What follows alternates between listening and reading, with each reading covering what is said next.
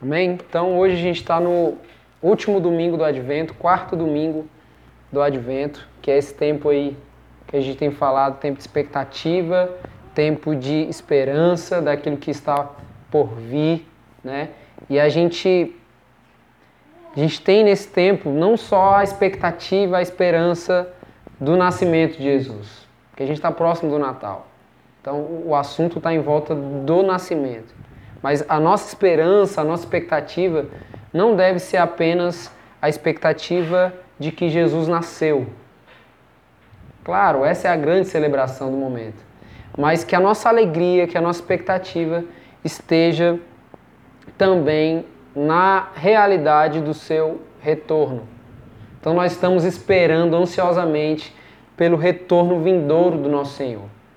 Né? Nós celebramos o nascimento porque, na verdade, nós conhecemos a história e nós sabemos que nós estamos esperando pelo retorno vindouro, do dia que nós vamos nos encontrar com Cristo nos ares, no dia em que nós vi viveremos com Ele eternamente, onde não haverá mais choro, onde não haverá mais dor, onde não haverá mais morte, onde não haverá mais tristeza, onde nós não precisaremos mais nos preocupar com os boletos.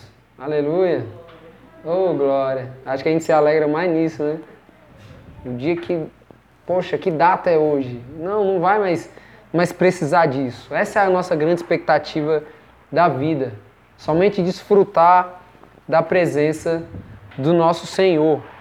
E hoje, especialmente, a gente trabalhou aí nesse, nesses últimos quatro domingos de advento, falamos sobre o advento da esperança, falamos sobre o advento da paz, falamos sobre o advento da alegria e hoje nós vamos refletir sobre o amor. Palavra essa aí que está tão deturpada, né? Que relativizaram o amor como algo que não tem um fundamento, como, como se fosse algo que não, não tem uma, uma verdade por trás disso, né? E o amor, ele, ele é um dos motivos que fez com que Deus tocasse a terra. O amor é um dos motivos que fez com que Deus se encarnasse. Foi um dos motivos que fez com que Deus é, deixasse a sua glória momentaneamente, né? não usurpasse do direito do, do, do, seu, do seu status poderoso e tocou o chão da terra, tocou a vida terrena, se encarnou. Então a história da humanidade ela se esbarra na narrativa do amor de Deus. Quando a gente pensa na, na história geral da humanidade, ela vai se esbarrar em todo o tempo nessa narrativa que é a narrativa do amor de Deus. Então, quando a gente pensa, por exemplo, na criação, na criação, Deus ele mostrou para o homem o melhor de si. Quando Deus cria o homem, ele mostra o melhor de si. Mas por que isso? Porque pelo fato de que os atributos de Deus, aquilo que é natural em Deus, né, aquilo que, que é característico do ser de Deus, pode ser visto desde a eternidade passada até a eternidade futura. O que, que isso quer dizer? Não existe uma construção de um caráter por parte de Deus na história. Deus não está constantemente construindo e evoluindo o seu caráter. Deus é diferente dos seres humanos porque nós estamos em, em constante evolução, ou pelo menos achamos que estamos. Né? Poxa, eu preciso ser melhor, eu preciso comunicar melhor, ser um ser humano melhor. Eu preciso isso, isso, e a gente vai tentando, tentando. Mas Deus, Ele comunica o seu caráter desde a eternidade passada até a eternidade futura. Porque quando a gente pensa em eternidade, a gente só olha para frente né? Deus nos chamou para viver com Ele na eternidade. A gente só olha para frente. Só que essa eternidade também é passada. Antes da fundação do mundo, Deus planejou a nossa história. Antes da fundação do mundo, Deus sabia quem seria nossa mãe e nosso pai, por onde nós caminharíamos. Ele conhece cada fio de cabelo que tem na nossa cabeça desde antes da fundação do mundo. Ou seja, a eternidade que é proposta para nós, para desfrutarmos daquilo que é natural em Deus, ela é passada e ela é futura. Certo? Então, não, há uma, não existe uma construção do caráter de Deus. Não existe na história. Né? O que existe é o quê? Uma manifestação do seu caráter na história. Deus então ele manifesta o seu caráter na história e esse caráter é um caráter imutável. O caráter de Deus é um caráter imutável. Então Deus ele cria o homem, ele cria em amor. Quando ele cria, ele cria em amor e para uma realidade de amor. Deus cria em amor e para uma realidade de amor. Por quê? Porque tudo que Deus faz manifesta a beleza do seu caráter. Tudo que Deus faz manifesta a beleza da sua natureza, daquilo que é natural em Deus. Então, expressar beleza em tudo é algo natural em Deus. Deus não se esforça em mostrar beleza em tudo. Eu vou me esforçar para criar uma, um, algo perfeito. Fica diante do mar. Para mim, o mar é a coisa mais incrível que existe. O mar e o céu são as coisas mais incríveis que existem. Por quê? Porque aparentemente, na minha perspectiva, são duas coisas que não têm fim. Eu não consigo ver o fim. Eu olho para o mar e eu sei que ele está indo, mas eu não sei onde ele acaba. Para mim é como se ele fosse infinito. E quando eu olho para o céu, ainda mais. Porque para todo lado que você olha do céu, você vê algo infinito. E a gente olha, meu Deus, que coisa perfeita, que coisa maravilhosa. É ou não é? Deus não se esforça para fazer isso tão belo. Em nenhum momento Deus, nossa, eu, pre eu preciso eu preciso impressionar a humanidade. Deixa eu pensar o que, que eu posso fazer de tão belo, de tão magnífico, de tão extraordinário que o ser humano possa olhar e, ó, meu Deus, que coisa mais incrível. Não, Deus não se esforça em nenhum momento. Deus não se esforça. Porque tudo que ele expressa de belo é algo que é natural nele. É algo que é ele. Que, que, que nasce dele, que está ali. Entendeu? Mas se tratando da criação do homem, essa estátua que está ali antes da existência da vida, ela depende daquilo que sai da essência de Deus. Ela é uma estátua, ela é perfeita. Quando Deus modela o homem, ele modela com perfeição. Ele é aquele que, que sai modelando e pensando em cada detalhe. E cada detalhe é perfeito e importante. É por isso que quando a gente vai, vai fazer a analogia do corpo em relação à igreja, a gente fala: olha, não existe nada no corpo que seja inútil. Embora você talvez não compreenda a utilidade de um monte de coisa. Eu até citei o exemplo, eu não sei porque serve uma unha. Eu olho para a unha, mas não, por que, que existe a unha, né? Ela é para quê? Parece que não tem muito sentido. Mas tudo que Deus cria, Ele cria porque Ele modela, expressando o seu caráter. Ou seja, não tem como Deus criar algo que não seja bom, que não seja maravilhoso, que não seja perfeito. Mas ali está uma estátua. Está ali uma, uma, uma escultura ali muito bem feita, muito perfeita, mas que depende daquilo que sai da essência de Deus. Essa estátua ela depende do sopro para que ela tenha vida em si mesma, para que ela tenha vida, para que ela possa se encontrar em uma realidade de amor com o seu Criador. Porque Deus já ama a estátua. Mas a estátua é uma estátua.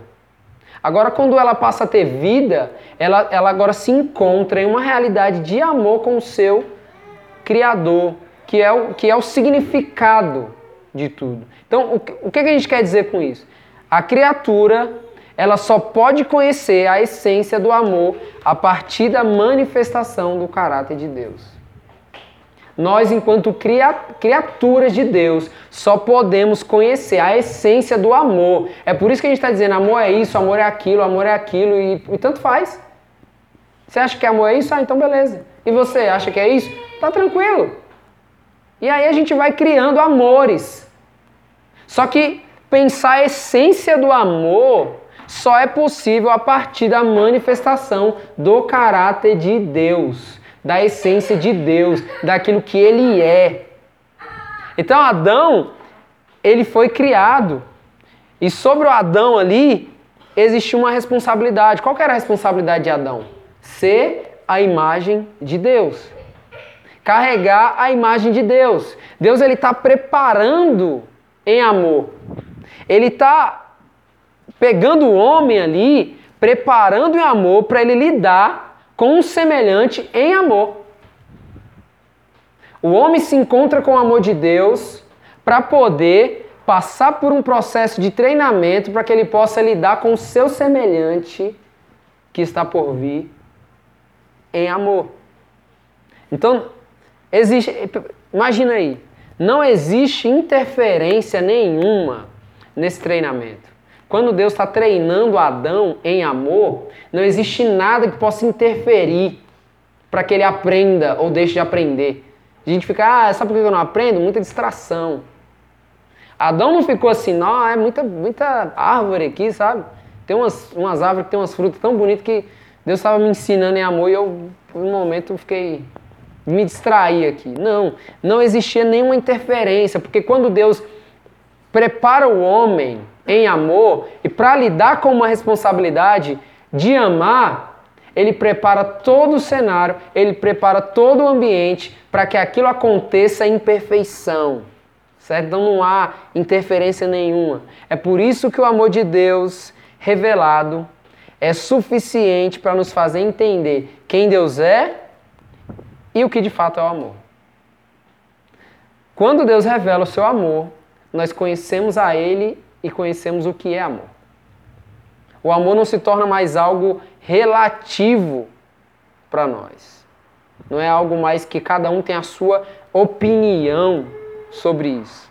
Mas o problema ele está quando nós enxergamos insuficiência nesse amor e nós passamos a ser, a ser guiados pelas interferências, pelos ruídos. A gente está fazendo uma analogia aqui.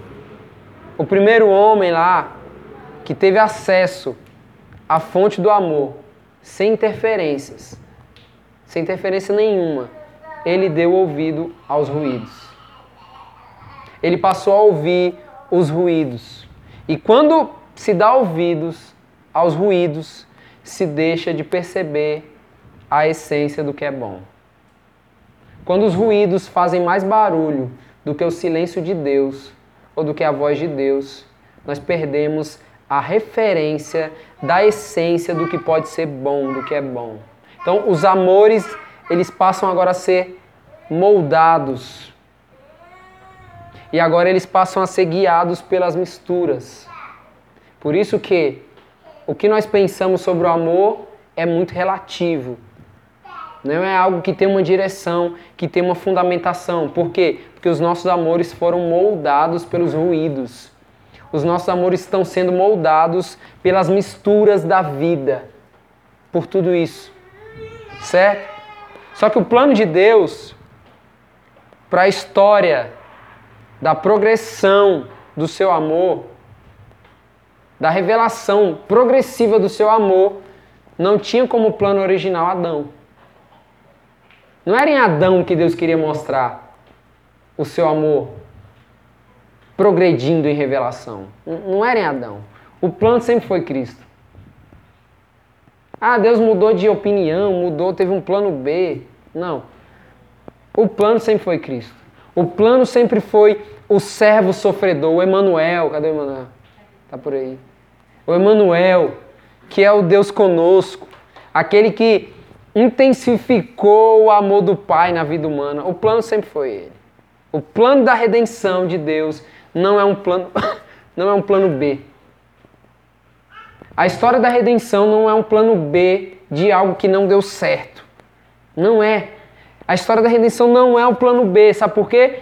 Porque o seu amor não é parte de um planejamento de vida que conta com as interferências. Não é. No plano de Deus não existe interferências.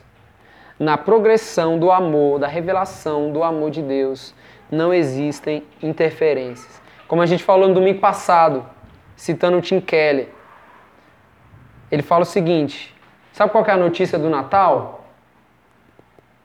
O mundo não pôde se salvar. Essa é a notícia do Natal. Ah, o que é Natal? O Natal é a realidade de que o mundo não pôde se salvar. Ah, mas não é o Papai Noel? Não é a árvore de Natal? Não são as luzinhas? Não são os presentes? Não é nada disso. A energia natalina, né, que, que vai assolando todo mundo aí, vai, todo mundo vai entrando naquele clima, naquela vibe, aquela coisa. Não. O Natal não é isso. O Natal é a história de uma humanidade que não pôde se salvar em si mesma, que não teve capacidade de se salvar. Então, por um só homem, Adão, o pecado ele entrou no mundo. E Paulo vai dizer que com ele entrou a morte. Não entrou só o pecado, entrou a morte. Mas o plano não era Adão. O plano era Cristo. Não era Adão, era Cristo. Aquele que habitou entre nós, aquele que armou uma tenda, né?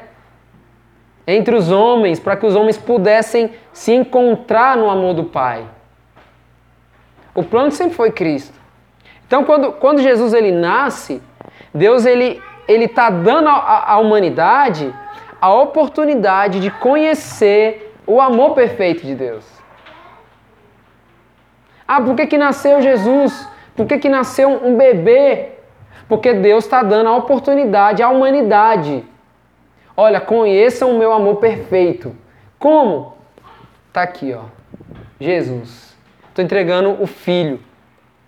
Quando Jesus nasce, é isso que, que Deus está fazendo. Está apresentando a, a oportunidade, está nos dando a oportunidade de conhecer esse amor. Certo? E sabe por que, que o amor de Deus é perfeito? Sabe por que, que o amor de Deus é perfeito?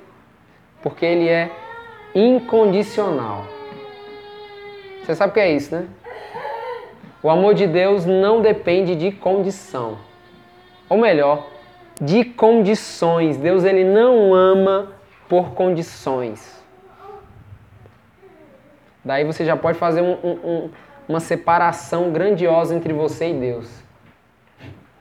Deus, ele não ama por condição. Deus não ama em resposta a uma ação de alguém.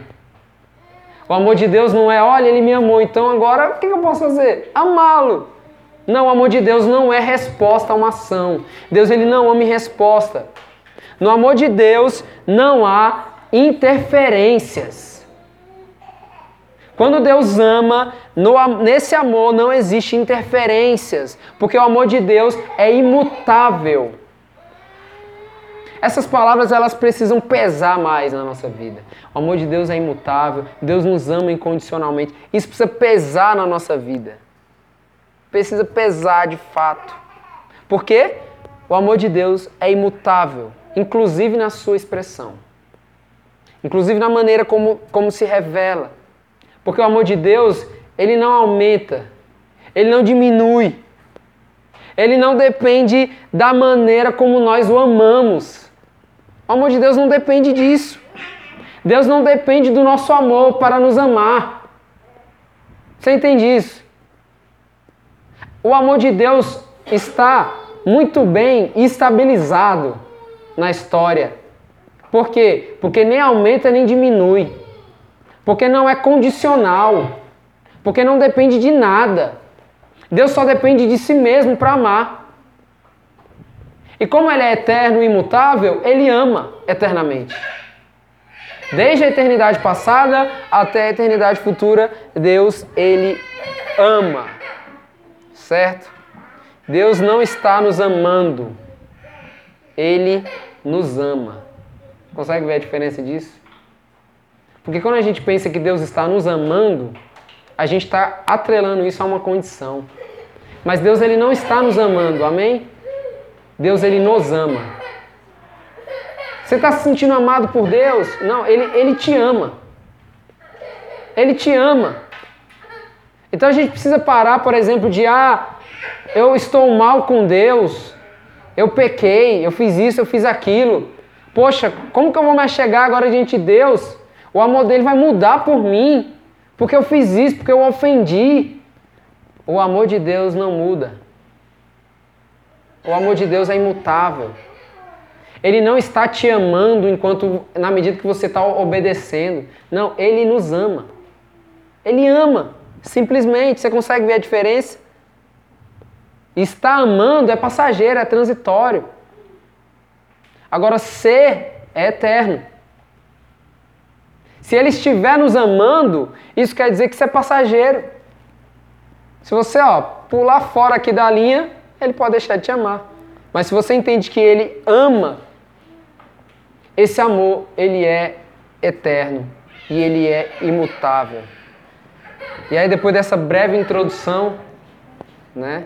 Eu queria que você abrisse a sua Bíblia aí na carta de 1 João, capítulo 4. A gente vai ler dos versículos 7 ao 12.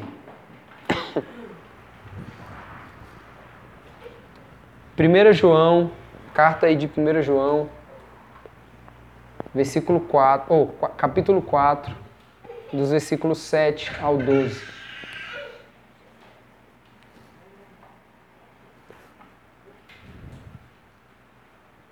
Primeiro João, capítulo 4, dos versos 7 ao 12. Amém? Vamos ler então.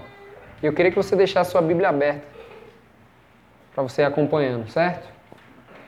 Amados, amemos uns aos outros, pois o amor procede de Deus. Aquele que ama é nascido de Deus e conhece a Deus. Quem não ama não conhece a Deus, porque Deus é amor. Foi assim que Deus manifestou o seu amor entre nós. Enviou seu Filho unigênito ao mundo, para que pudéssemos, pudéssemos viver por meio dele. Nisto consiste o amor não em que nós tenhamos amado a Deus, mas em que Ele nos amou e enviou o seu Filho como propiciação pelos nossos pecados. Amados, visto que Deus assim nos amou, nós também devemos amar uns aos outros. Ninguém jamais viu a Deus. Se amarmos uns aos outros, Deus permanece em nós e o seu amor está aperfeiçoado em nós. Amém? Texto maravilhoso. O apóstolo João, que é o autor aqui dessa carta, ele é aquele discípulo de Jesus que era apelidado carinhosamente como discípulo amado. Lembra quando, no momento lá da, da, da última refeição de Jesus com os discípulos, todos queriam saber quem era o traidor, mas ninguém queria perguntar, né? Todo mundo estava meio, meio cabreiro assim, poxa, será que Jesus está meio bravo aí, falou que vai, vai ter um que vai trair, né? Então não vamos perguntar não. Mas vamos, vamos pedir para o João, que ele é o, o mais próximo aí, o mais achegado. Ele tem a manha de perguntar, né? E aí João se aproxima de Jesus e pergunta. E, e esse é o, o, o autor dessa carta aqui. Esse que é apelidado aí carinhosamente como discípulo amado. E a situação aqui que João está escrevendo essa carta aqui é bastante interessante, inclusive para a gente entender a profundidade de um verdadeiro amor cristão, certo? João, ele, ele é um dos plantadores da igreja primitiva, né? João é um dos, dos apóstolos que inicia a caminhada e a construção daquilo que a gente chama de igreja primitiva os cristãos do primeiro século, né? Os primeiros cristãos ali existentes. E o João, ele participou com a sua vida da história de como o cristianismo ele se espalhou a partir de Jerusalém até regiões distantes dali. João ele teve que fugir diversas vezes. João ele teve que escapar de várias situações para poder continuar anunciando o amor de Deus. João ele foi perseguido. Ele foi perseguido pelo império. João ele foi exilado pelo império lá na ilha de Patmos, né? Tudo isso por ser um comunicador do evangelho, Tudo isso é a história do, do, desse apóstolo. Né? E quando ele chega lá na ilha de Patmos, Deus ele revela para ele o quê? O Apocalipse. E depois que João ele é solto ali da, do exílio, já bem velhinho, onde ele poderia agora ir morar na beira da praia e aproveitar ali a aposentadoria, né? Agora eu vou ficar de boa mesmo, né? Poxa, o cara passou a vida toda sofrendo. O que, que ele faz? Ele vai terminar seus dias servindo uma igreja local. Olha só que doideira, né? O cara com mais de 90 anos acabou de ser solto, já sofreu tanto na vida, no lugar de descansar, né? Agora ele vai terminar seus dias servindo uma igreja local. E aí quando eu olho aqui para a primeira afirmação que João ele está fazendo aqui nesse texto que a gente leu, se direcionando à igreja, eu me pergunto, de onde esse Senhor tirou tanto amor para falar isso? De onde que ele tirou amor? De onde que surgiu o amor desse cara? Qual é a primeira afirmação que ele faz? Amados, amemos uns aos outros. De onde é que esse cara, pensa aqui comigo, se você tivesse sido perseguido, se você tivesse sido agredido, se você tivesse sido preso injustamente, zombado, levado a júri, né? De onde sairia uma fonte de amor de você? De onde?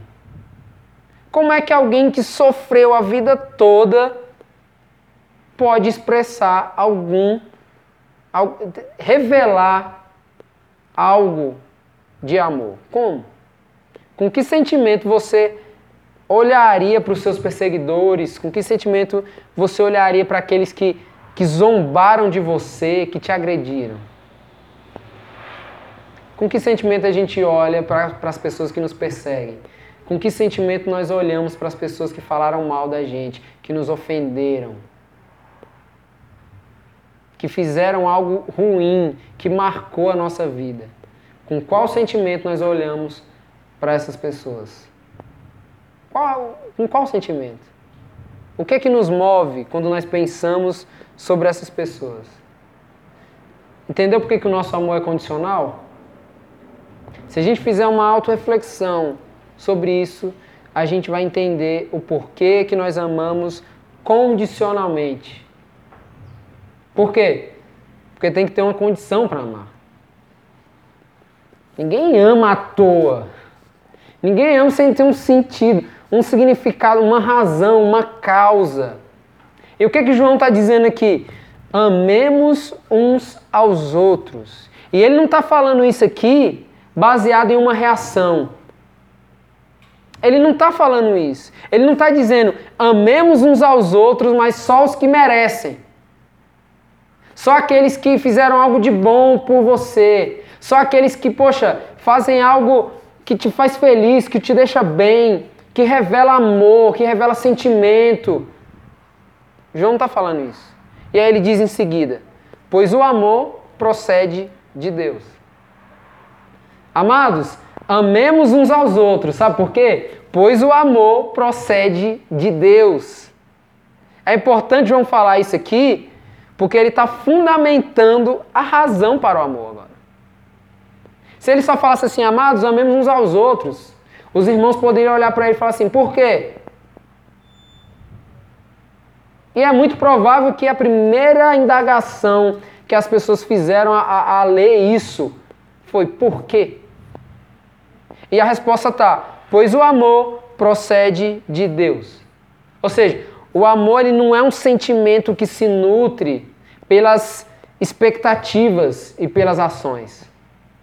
O amor não é isso. O amor é uma realidade encarnada. O amor é uma, é uma, é uma missão é uma aliança.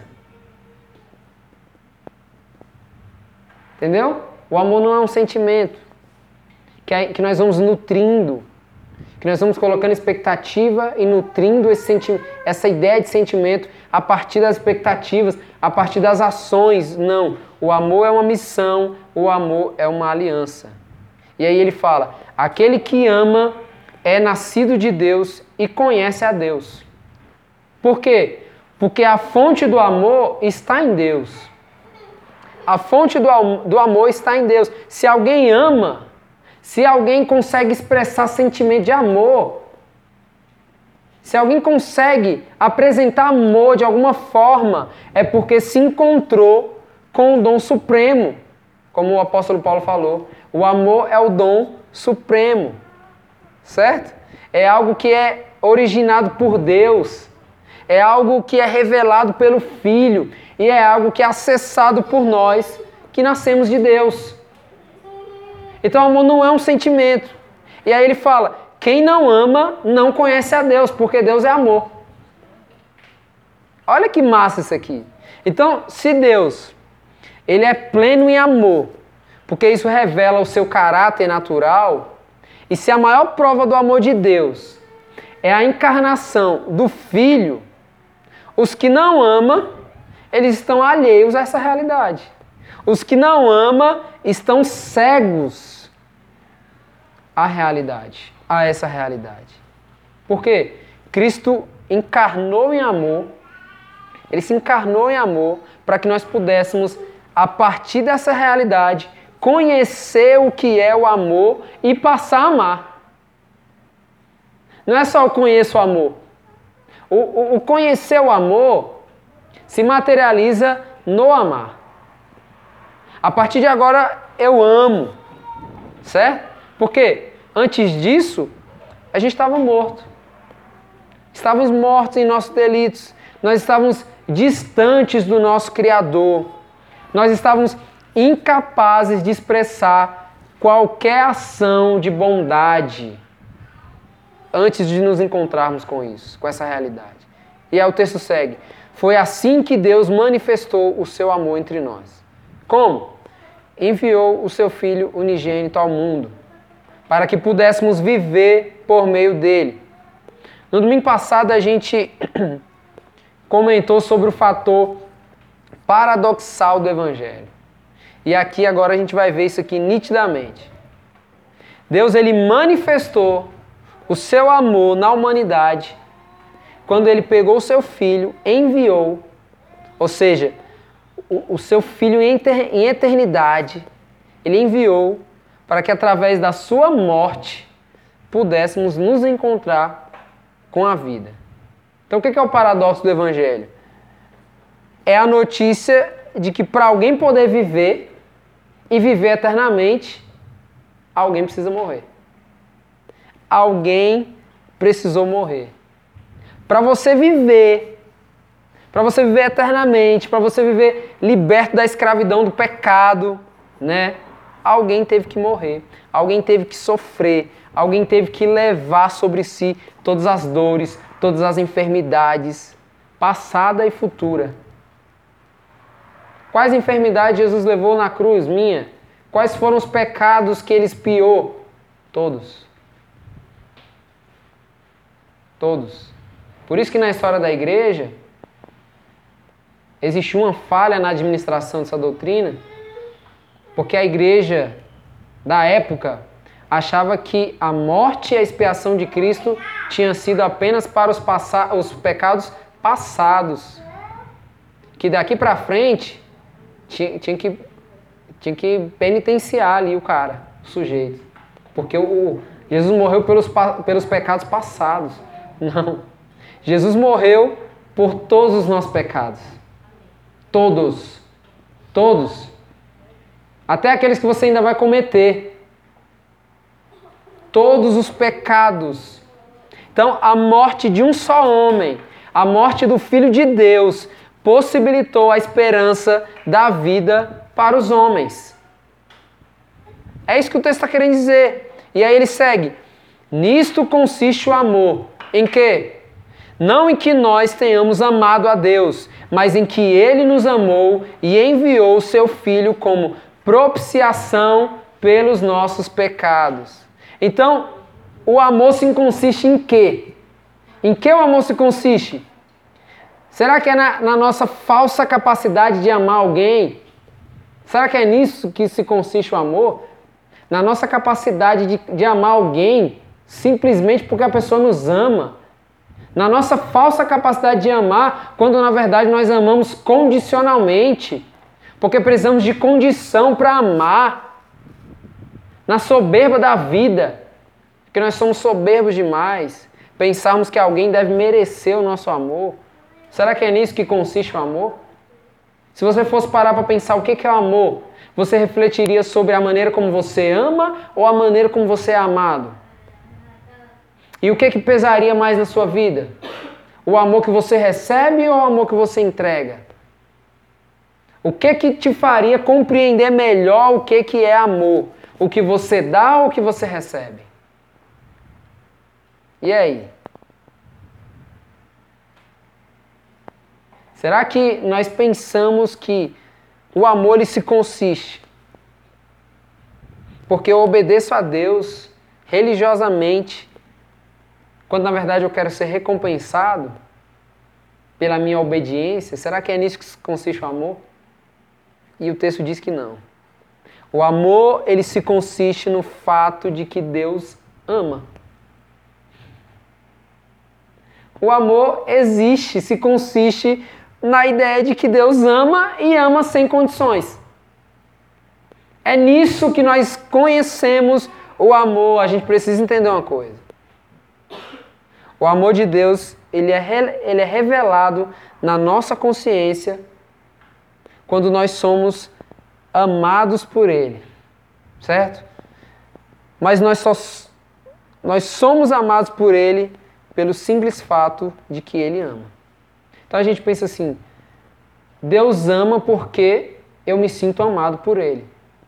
Mas o caminho é o contrário. Eu me sinto amado por Ele porque Ele ama. Porque Ele é um Deus que ama. Então, é como se a gente pensasse: sabe por que Deus nos ama? Porque Ele ama. Nós somos amados por Deus no amor de Deus. É igual quando a gente fala sobre a bondade de Deus e a benevolência de Deus, que são coisas diferentes. E a gente erra quando a gente fala assim, ó. E aí, conseguiu passar naquela entrevista de emprego? Consegui. Deus é bom. Cara, mas Deus é bom. Ele não é bom porque você passou na entrevista de emprego. Ele é bom. E é benevolente porque você passou na entrevista de emprego. Só que ele é benevolente enquanto ele é bom. Entendeu? Então nós somos amados por Deus enquanto Ele ama, porque Ele ama. Não é que, nossa, olha como eu sou especial, Deus me ama. Não, Ele ama. A realidade de Deus é que Ele ama.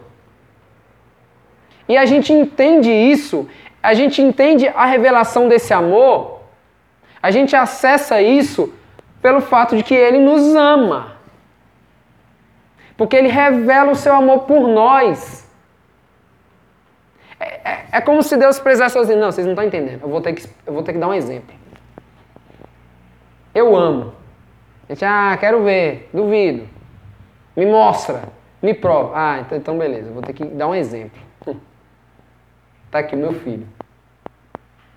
Agora Deus me ama. Não, Ele ama. Essa realidade que está acima daquilo que nós recebemos de Deus é o que a gente precisa pensar quando a gente fala sobre amor. Porque senão nós vamos pensar amor como algo condicional. E aí a gente vai ficar procurando agora o motivo, a razão pelo qual Deus me ama. É por isso que o amor de Deus é incompreensível. Por quê? Porque o amor dele é incondicional. Não tem condição. Não há nada que nós possamos fazer que possa dar motivos a Deus para ele nos amar. Está entendendo? Não há nada. Seja o mais perfeito que você puder. Diante de Deus, você não terá motivo nenhum para ser amado. Faça tudo correto. Dê o dízimo, vá no culto todo domingo, ajude o pobre durante a semana, né? Faça tudo, ó, perfeitamente. Isso não é motivo nenhum para que Deus te ame. Nenhum. Ele não te ama por causa disso. Ele não nos ama por causa disso. Ele nos ama porque ele revela esse amor que já está com ele. Que já está. É por isso que a gente não consegue compreender o amor. Porque pra gente o amor ele tem um, ele tem um ponto de partida. Quando eu conheci a minha esposa, eu passei a amá-la. Então pra gente tem um ponto de partida o amor. Então, ah, então Deus me amou a partir do momento que ele deu o filho. Não. Ele nos ama eternamente. Eternidade passada, eternidade futura. Simplesmente porque no seu caráter existe o amor. Porque no seu caráter ele é pleno em amor. Então isso significa dizer que Deus ele nos ama porque ele é um ser que ama. Essa é a direção. É muito fácil para a gente entender o amor de Deus quando existe um exemplo prático.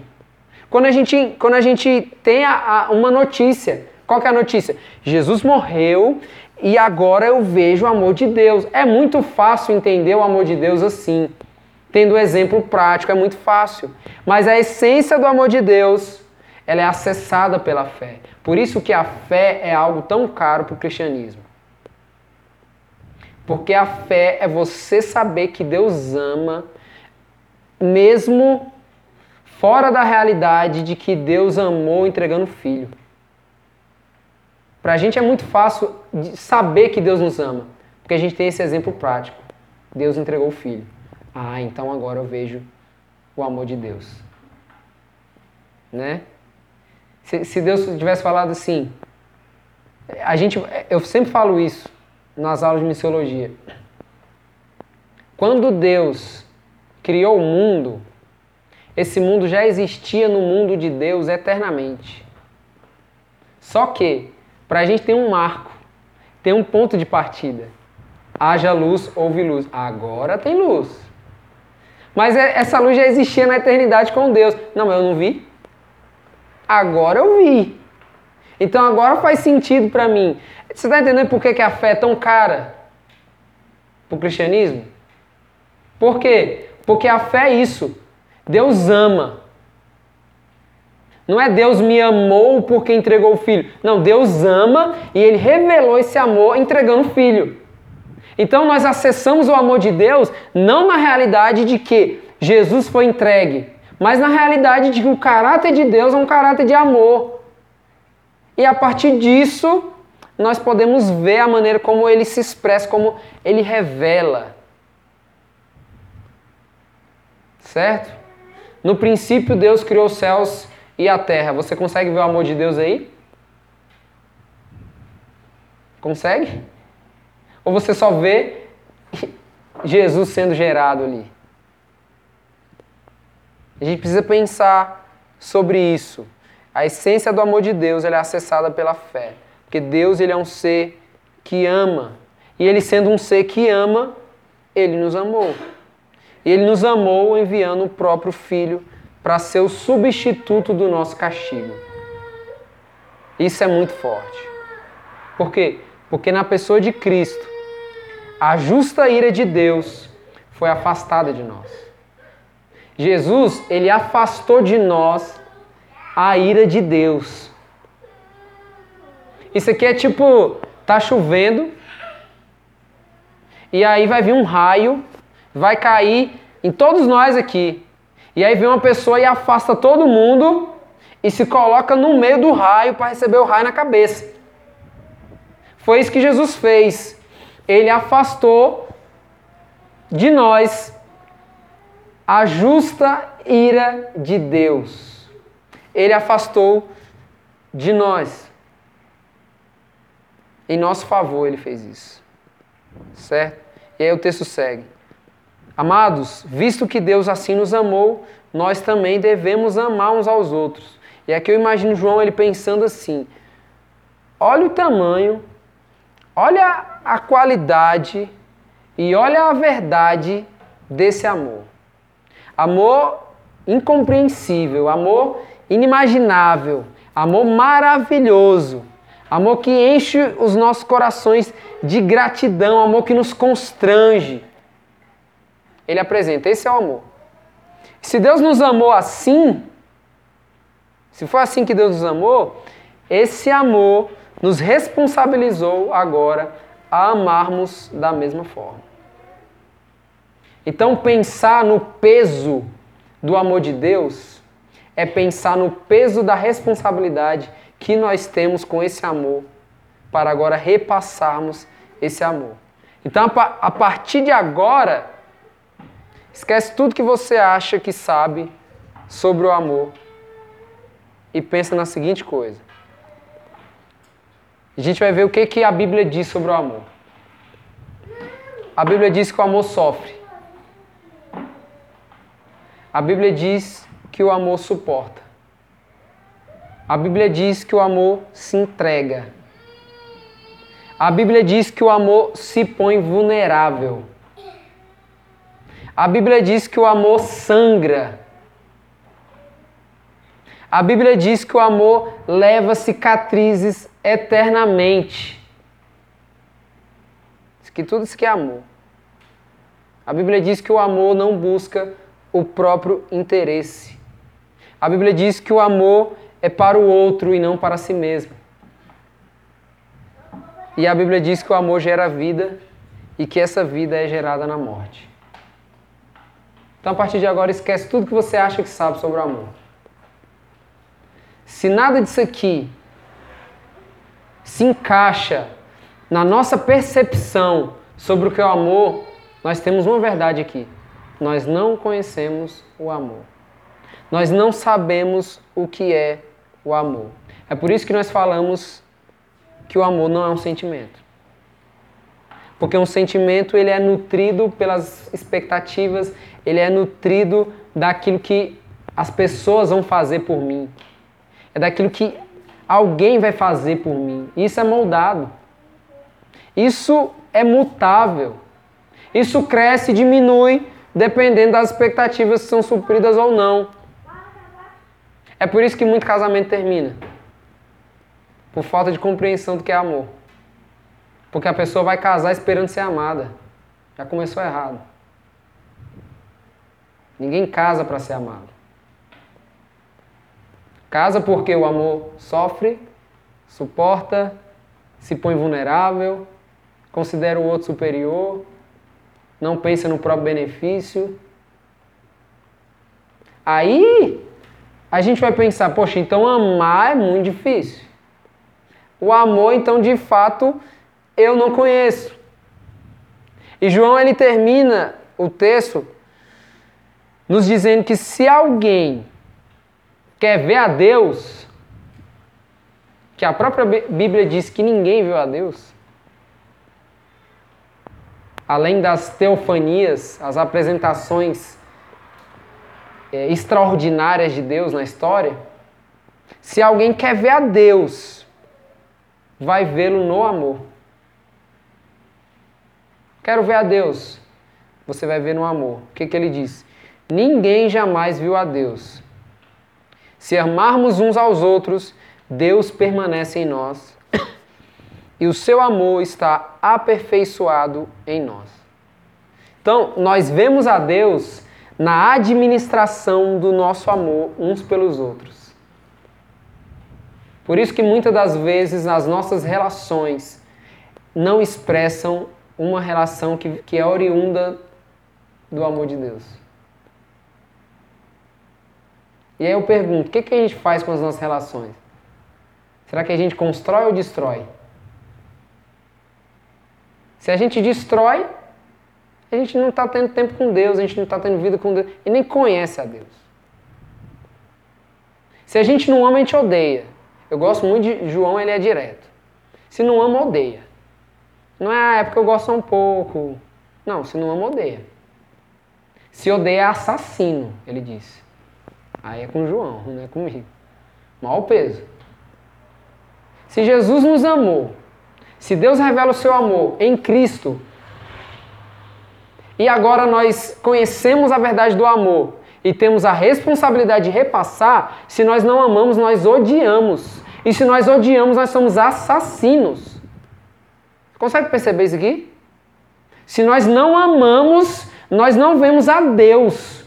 Se nós não vemos a Deus, nós não amamos, nós, não estamos nele e nós odiamos e somos assassinos. O que, que o texto diz? Deus permanece onde há amor. Porque Ele é amor, o amor vem dele e Ele permanece onde há amor. E o amor dele se aperfeiçoa em nós na medida em que vamos o conhecendo e amando. Está vendo o ciclo? Então o que, que a gente pode aprender com isso aqui, gente? O que, que nós podemos aprender com essa mensagem? Principalmente em uma época do ano onde os nossos sentimentos amorosos eles estão aflorados. O que, que a gente pode aprender com isso daqui? Não ame para ser amado. Não ame com interesse de ser amado. Mas ame porque você já é amado por Deus. Você é amado por Deus. Nós somos amados por Deus. Isso é o suficiente para nos fazer amar. Isso é o suficiente para que dentro de nós não exista ódio. Para que dentro de nós não exista sentimento de morte para com as pessoas que estão ao nosso redor. Porque se nós queremos ver a Deus, nós devemos ver a Deus olhando no olho do irmão e vendo e amando a ele. Ah, mas e se ele não me amar? Não importa. O chamado do amor cristão não é para você receber o amor em troca, mas é para você amar. É para você sofrer, é para você suportar. Essa é a responsabilidade do amor cristão. Então, a gente aprende com isso de que nós não devemos amar para sermos amados. Queria que você saísse daqui hoje pensando sobre isso. O que é, que é o amor? De maneira prática, não ame para ser amado. Ame porque você é amado por Deus. Ame porque você já é amado por Deus. E eu queria que você baixasse sua cabeça nesse momento. Se o Espírito Santo de Deus comunicou algo aí para você, algo no seu coração aí nessa noite, algo para te impulsionar a viver uma nova vida, que você tire um momento aí com Ele, agora em oração, e se expresse para Ele.